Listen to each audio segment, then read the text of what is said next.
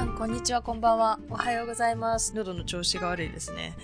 はい、今日も、えー今回のトピックがですね、大麻についてです。はい。なんでこんな嬉しそうなのかっていうのは聞かないでください。えっと、カナダが、大麻が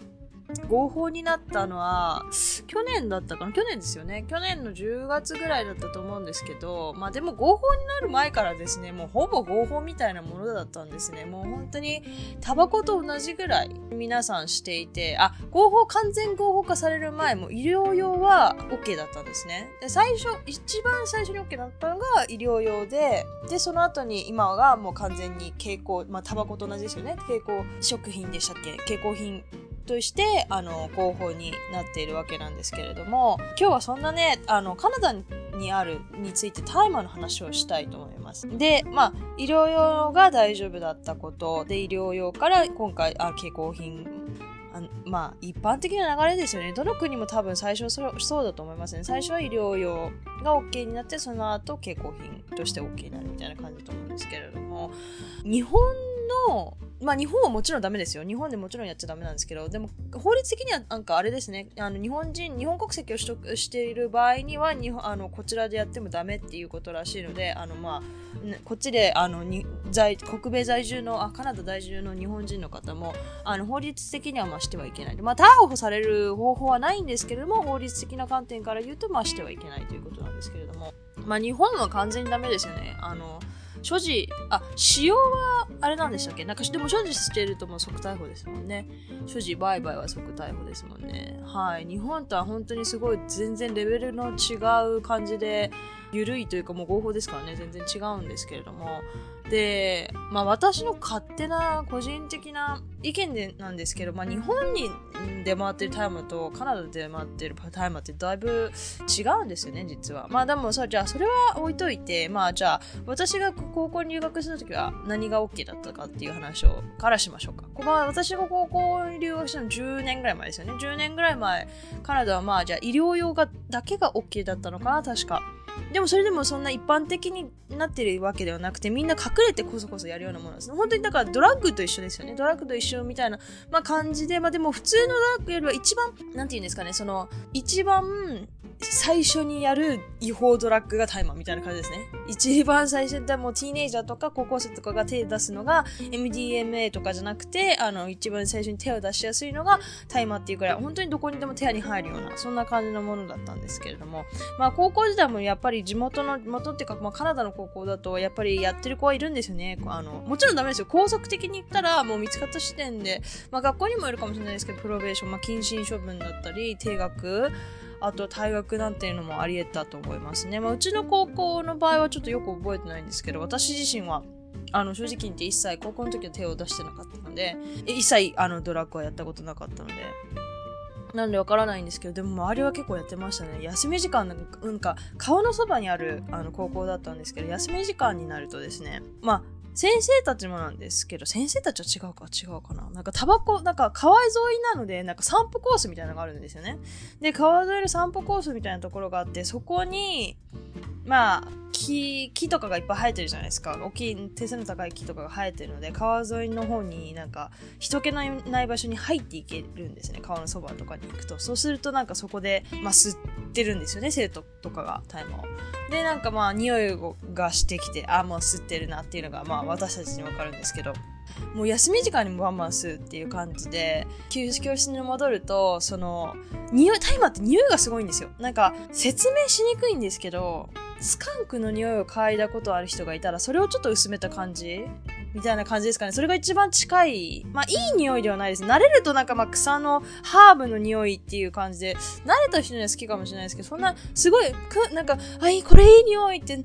ていう風に嗅ぐような匂いではないと思いますね、多分。で、なんか、その、慣れてない人には多分普通に臭い匂いだと思います。で、それぐらい特徴なる匂いなので、吸った後はやっぱ服とかにも髪の毛とかにも残るんですね、匂いが。休み時間とかに吸う子はもう本当にその後、吸った後に、もうすごい量の香水かけるんですよ。で、本当にすっげえ香水臭くって。で、ただでさ、こっちの人って香水かけるのに、その上からもうどんどんかけるから、もう教室とか入ってくるともう臭いし、先生たちもなんとなく分かってる。でも、証拠がないと何も言えないから、やっぱり。でもなんか先生たちも、お前、うん、なん、うん、お前、大丈夫か？みたいな感じなんですよ。なんか入ってきて。分かってるんですよね、先生たちも。で、なんかやってるの分かってるけど何も言えないみたいな感じで。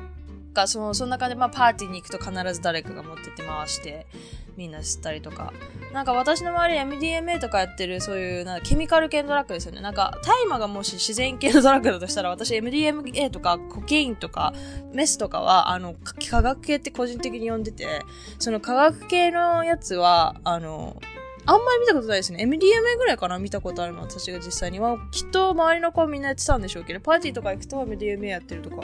でも大概は大麻でしたかね。なんか大麻が一番多分手に入りやすかったと思います。カナダ人の子が、カナダ人って寮がついてる高校だったんですけど、田舎から来てる子もいて、カナダの。で、ちょっと車で2時間ぐらい、バンクーバーが2時間ぐらいの田舎にから来てる子がいて、その子とかももうみんなこう、地元の子はみんなやってるって言ってて、でも確かに思ったんですけど、バンクーバーって結構すごい田舎なんですよ。田舎度を例えると、私の地元が、あの、大宮に近いんですけど、大宮ってわかりますかね？埼玉県の県庁所在地の埼玉市大宮区っていう、あの、一番、まあ、埼玉県の一番都会なところがあるんですけど、そこの人口の半分ぐらいしかないんですよ、バンクーバーって。なので、まあ、結構田舎だなっていうのがその感じで読み取れると思うんですけど、まあ、東京なんかに比べちゃったら本当に本当に本当に本当にちっこい都市なので、それぐらい田舎なんですけど、そっから2時間の田舎って結構田舎じゃないですか、日本でも。だから、まあ、そのぐらいの田舎になると高校生とか多分やることないんですよね。本当モールとかその街にその街から本当車で行かないとないぐらいのところなんで、だからすることがない。で、お酒はすごく厳しいんですよ。なんかこっちに来た時に私未だに覚えてるんですけど、日本では私お酒自由に買えた記憶があったんですよ。全然。だけどこっちに来て、お酒買えなくてなんでかっていうと ID 絶対に聞かれるんですよ。ID 持ってないとお店に入れないくらいのところもいっぱいあって、なんか、今はわかるんですよ。なんかお酒売るのに、取る免許っていうのが、その売る側の免許っていうのがあるんですけど、それ取るのがすごい難しいらしくて、一回でも免許取られちゃうと、もう二度と取れないとか、本当にすごい難しい免許らしくて、なのでお酒を手に入れるのって結構すごい難しいんだよね。だから、お酒と大麻だったら、まあ店にどっちもダメじゃないですか。てか大麻はその時はみんなダメなんですけど、多分大麻の方が手に入りやすいですね。なので、それくらいなんかもう出回っていたというか、なので田舎の高校生とか本当に下手しい、お酒じゃなくて大麻の方が手に入りやすいから、大麻をして遊ぶみたいな。だから日本でいうに未成年酒ですよね、みたいな感じの感覚でみんなやってるみたいな。本当にだから日本の感覚からするとすごいですね。だから大麻ってすごい危ない麻薬みたいな感じじゃないですか。だからすごい、なんかすごい感覚ですよね、その。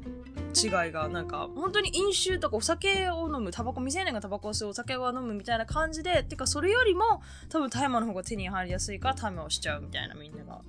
みたいな感じだったんですよだから本当に大麻はそれぐらいみんなしてて。でその時もその当時も4月20日は大麻の日って言われててあのそんなに医療用が医療用もまあ医療用はもう出回ってたのかな？なんですけど大麻の日って言われててその日は街中でみんな吸っててもあの警察も目つぶるんですよね。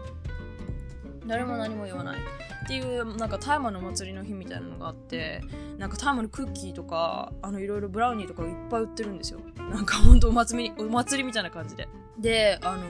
売っててなんか下手すると警官も吸ってるんじゃないかみたいなパトロール中の。まあそれはちょっと噂なんで実際に見たことないんで分からないですけど。だからあ本当街中で吸ってても多分警官がいてもあここで吸わないでねって言われるぐらい。なんか逮捕は絶対されないですね多分。からここで吸わないでねって言われてどかされるぐらい。でで高校の時がそれなんで大学の時も結構みんなしててやっぱり。大学の時はあのテストとかの前になるとなんかテストって大学私の時の場合なんか期末は中間は教室でやったりするんですけど期末とか教室だったりあ期末は大概あの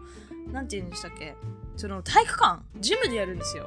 でそれでなんかまあ他のクラスとかもいっぺんになんか同時に3科目ぐらい3クラスぐらいやるみたいな感じなんですけど集まるじゃないですかでその入り口前にたむろするじゃないですかみんな時間前に来るからそうすると、本当に目をとろーんとさせた人が絶対役何人かいるんですよ。まあ、見てわかるんですよね。ああいつハイだな、みたいな。でもそういう奴らがいいっつも成績優秀上位者なんですよ。なんかほんと98%とか叩き出したりとか。本当にそれが意味わからなくて、なんか教室で、あの、タイマー吸ってるまあ多分みんな、あの、吸ってたことあるし、吸ってる人の方が多いと思うんですけど、でもテスト前に吸って、その成績を叩き出すってすごくないですか？でも私が出会今まで出会ってきた超成績上位者は、そういう人が多かったですね。なんか、本当にススタディする前に吸ったりとか、期末の前に吸ったりとか。カンニングはしないんですよ。カンニングはすごいリスキーなので、特に大学は1回でも捕まっちゃうとあの退学とかありえるのでリスキーなんであんまりしないと思うんですよみんなね。で彼もしてないの多分私分かってるんでしてないと思います。絶対してないと思うんですけど。いやすごいですよね。本当に目を取らんとでなんか彼ら曰く集中力がすっげえ上がるらしいんですよ。でもタバコとかもそうですよね。なんかタバコとかってなんかおじさんサラリーマンのおっちゃんが集中タバコ吸った方が集中力上がるって言ってなんかどっかの論文かなんかでそれをテストけテストしてみたらなんかタバコ吸った方が集中力が下がった下がっててなんか判断能力も下がってみたいな のがあったからほんなんかタマもそうだろうと思ったけどタマもでも実際に成績いいですからね。それはどうなんでしょうかね。本当に集中力上がってたらすごいですよね。なんでそういう人がいたりとかですね。だから高校大学と休み時間にはなんかタイムの入学するみたいな環境でいたんですけど。だから私は正直に言うとあまあもう多分時効だと思うんでいますけど。高校の時はないんですけど大学の時はしたことありますね。でも私個人的に好きじゃなくてあのあんまりなんかまたやりたいとかいう気持ちもあまりなくてですね。今あのハマったっていう感覚はないですね。なんかでなんかあの日本とのすごい違いっていうのがまあこれ私が聞いた情報なんであれなんですけど日本の大麻ってまもちろん法律違法なんでダメなんですけど日本の大麻ってなんか混ざり物が多いらしいんですよ。例えばなんかソフトドラッグとハードドラッグっていうのがあってコカインとかメスとかはハードドラッグって言われてるんですよ。モルヒネとか。何がソフトドラッグなのまあ大麻はソフトドラッグなんですね。でソフトドラッグで日本の大麻にはコカインが振ってあるとかなんかそのケミカル系のハードドラッグが混ざってるって聞いたことがあるんですよ。なんでかっていうとその大麻にみんな手を出しやすいから最初に大麻に手を出してそのハードドラッグにはまらせるためにその混ぜてるっていうのを聞いたことがあって。でも確かにそんなにすごい法律が厳しくてみんな隠れてこそこそやっててなんか誰が育てたか誰がどうやって作ったかもわからないじゃないですか。例えばレギュレートされてるもの例えばなんか食物とかスーパーにやってる野菜とかはうち私たち安心して買うじゃないですか。なぜかって国の法律があってそういういろいろルールがあった中の上で農家さんがそれをフォローしつつそれを守りつつ作ってる野菜だから私たちも安心して買ってるじゃないですか。でもハードラックって違法だからそういう法律も何もないわけじゃないですか。スタンダードも。だから何混ぜたって別に違法じゃもうすでに存在自体が違法なので何混ぜたっていいわけじゃないですか正直に言って。だから正直言って日本のタイムは何混ざってるか分かんないと思うんですよね私。だから全然なんか大麻と言いつつなんか大麻じゃないんじゃなかったなかったりするんじゃないかなって思ってて実は日本の大麻って。ちゃんとレギュレーションされてないんで。カナダのは医療用があるじゃないですか。医療用大麻を作ってる人がなんか横流しにしたりとか、まあ、すごい流行ってるからなんか悪いもの混ぜてるとやっぱ分かっちゃうみたいな。なんか、まあ、大麻の、聞き大麻ができるわけじゃないですけど、そういう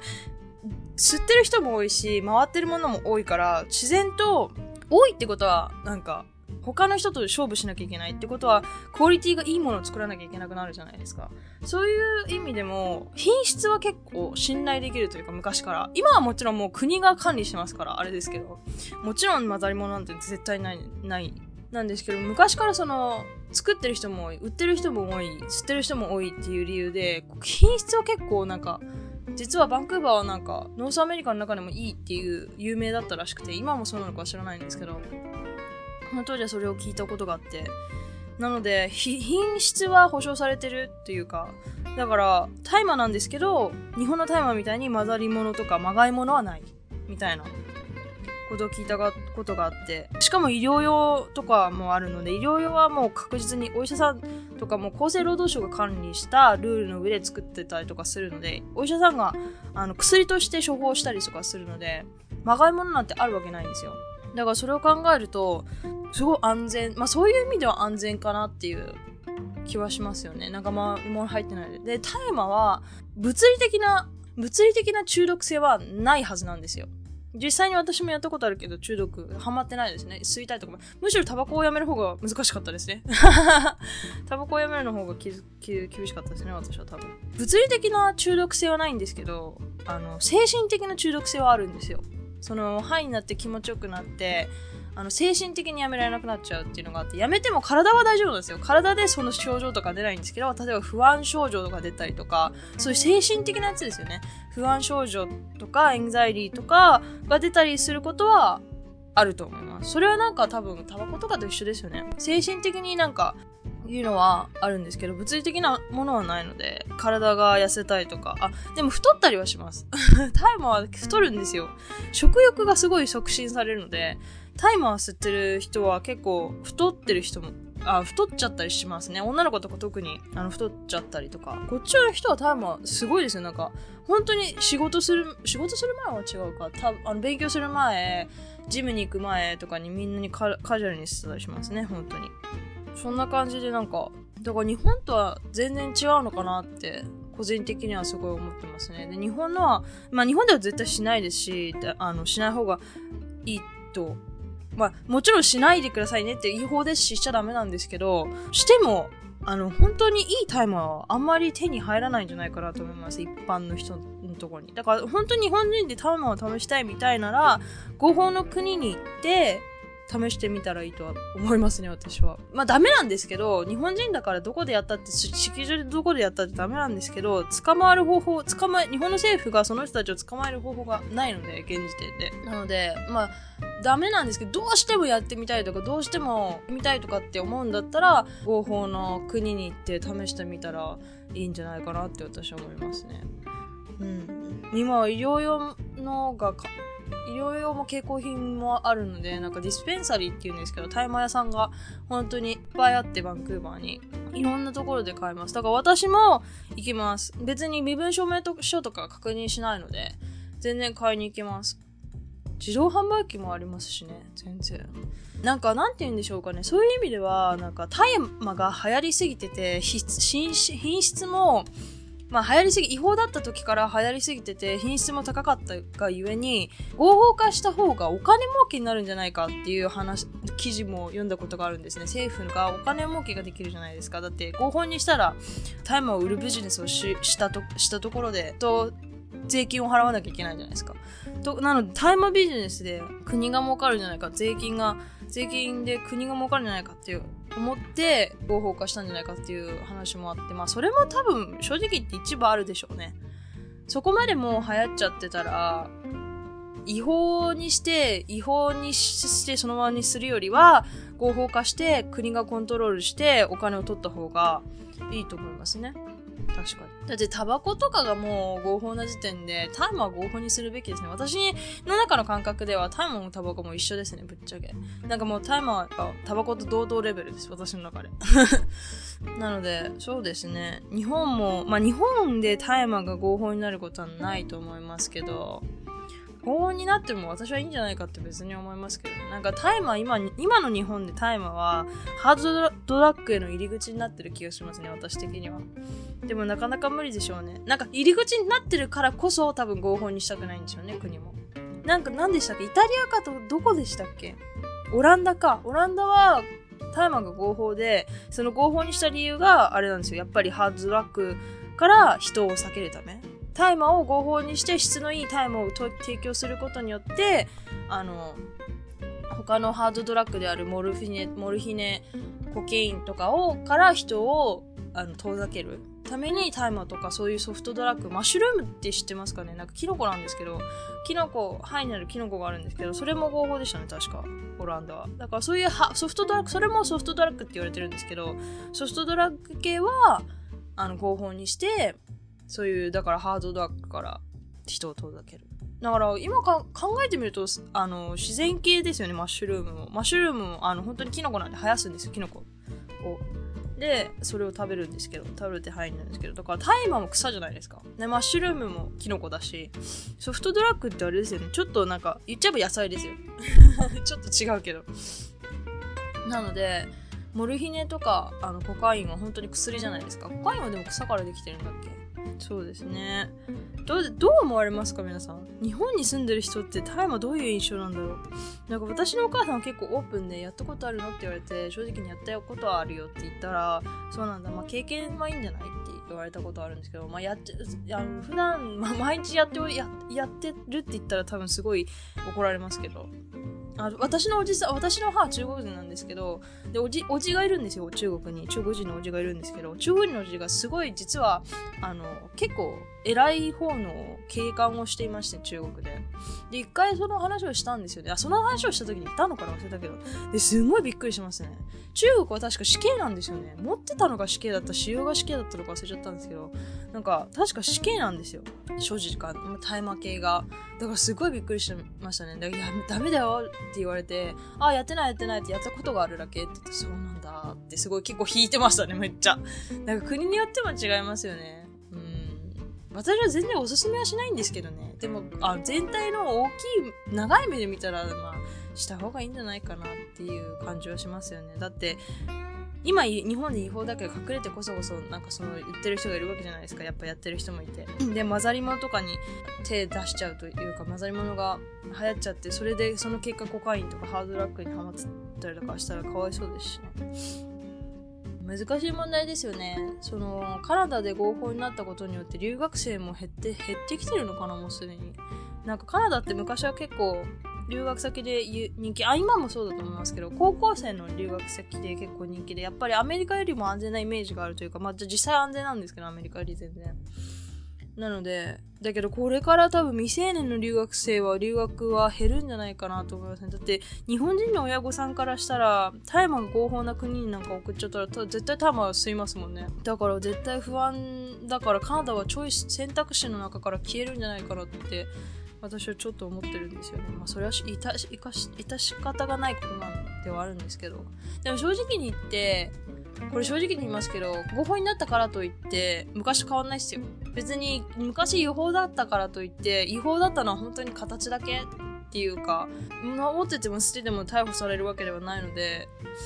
なんかあんまり変わってないですね。住んでるから、うん、こちらの身からすると。だからもし、その、これを聞いてる親御さんで、なんかその、大麻が合法化されたからカナダをどうしようって考えてる方がいらっしゃったら、あの、本当に関係ないです。私が来た当初は違法で、私がいる間に合法になりましたけど、吸うやつは吸うし、吸わないやつは吸わないと思います。だって合法になる前からもう合法みたいな感じでしたもん。全く何も変わってないし、市民の感覚も変わってないし、警察の対応もあんまり変わってないし、なので、合法だからっつって、うん、合法になったからって、まあ確かに買いやすくはなったかもしれないですけど、多少お店が増えたっていう意味で。あの、合法になる前から店はありましたからね。店あって、でも潰れて、あって、潰れてって感じですね。政府がダメだよ、お店お店を出しちゃまだ合法になってないんだからっていう感じでしたね。なんか、逮捕するダダダって警察が入っていくって感じでもなくて。なので、もし心配してる方がいらっしゃったら、まあ、お子さんによりますね。お母さんが、うん、強い意志を持ってる子で、しっかりした子であれば別に手を出さないと思いますし、ちょっと流されやすい子だったら、まあ、もしかしたらあれかもしれないですね。どうなんですかね。それを理由には、カナダを選択肢から消しては欲しくはないですね。にやっぱりその大麻が合法になって別に全然、アメリカよりは全然安全ですし、他はやっぱオーストラリアとかはいいんじゃないですかね。ニュージーランド、オーストラリアとか、英語圏だったら。はい。なので今日はちょっと大麻について語ってみました。はい。成績優秀者がね、ジャンキーだったっていう話、あ、違うか。そんな感じです。はい。また、あの、今日はまあ、じゃあこのぐらいで、感想とか質問があれば、カナダ英語 604.gmail.com か Twitter の DM までいただければ、あの、お返事できますので、はい。あの、そうですね。ちょっと、ちょっとヘビーな内容だったかな？わかんないけど。もし質問とかがあれば、どしどしお待ちしてますので、あのメールください。メール D でも何でも DM でも何でも。はい。じゃあ、これは今日はこの辺で。Thank you so much for listening. I hope you will have a wonderful week. And I'll see you all in my next podcast. Thank you.